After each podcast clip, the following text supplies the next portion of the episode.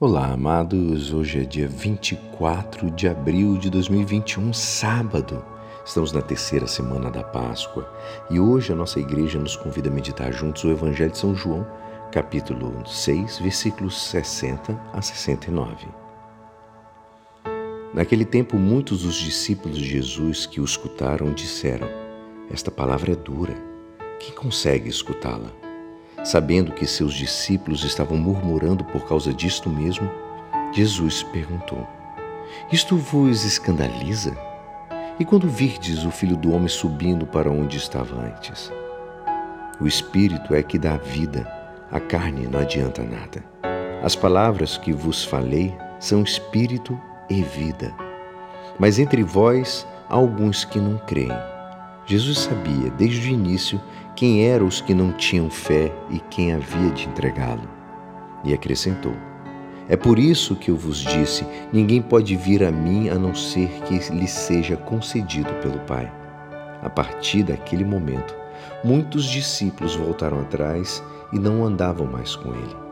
Então, Jesus disse aos doze: Vós também vos quereis ir embora? Simão Pedro respondeu: A quem iremos, Senhor? Tu tens palavras de vida eterna. Nós cremos firmemente e reconhecemos que tu és o Santo de Deus. Esta é a palavra da salvação. Amados, acabamos de escutar o discurso de Jesus sobre o pão de vida, que é Ele mesmo que se dará a nós como alimento, para as nossas almas e para a nossa vida cristã.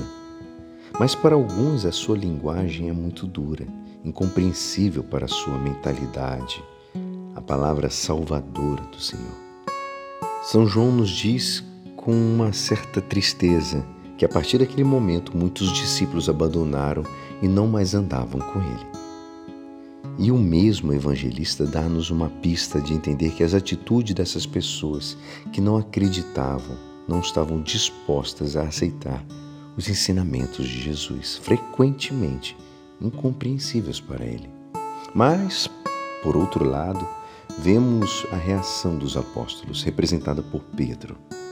Né? A quem iremos, Senhor? Ele diz: Tu tens a palavra de vida eterna, nós cremos. Não é que os doze sejam mais inteligentes que os outros, nem tampouco melhores, nem sequer mais espertos, né, que conhecem mais. Não mas eles são mais simples, mais confiados, mais abertos aos, ao Espírito, mais dóceis. Então, esses mesmos que sempre foram também fiéis, estavam do lado de Jesus, eles tinham o seu segredo, eles amavam Jesus de verdade.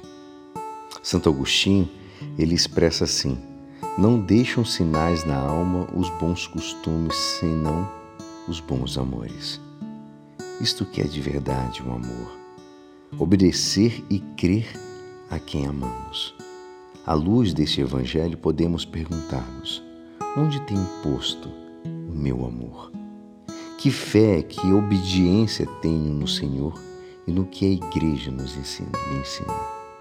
Que docilidade, simplicidade e confiança eu vivo com as coisas de Deus. Responda isso ao teu coração. E é assim, esperançoso que esta palavra poderá te ajudar no dia de hoje que me despeço. Meu nome é Alisson Castro e até segunda. Um abençoado final de semana. Amém.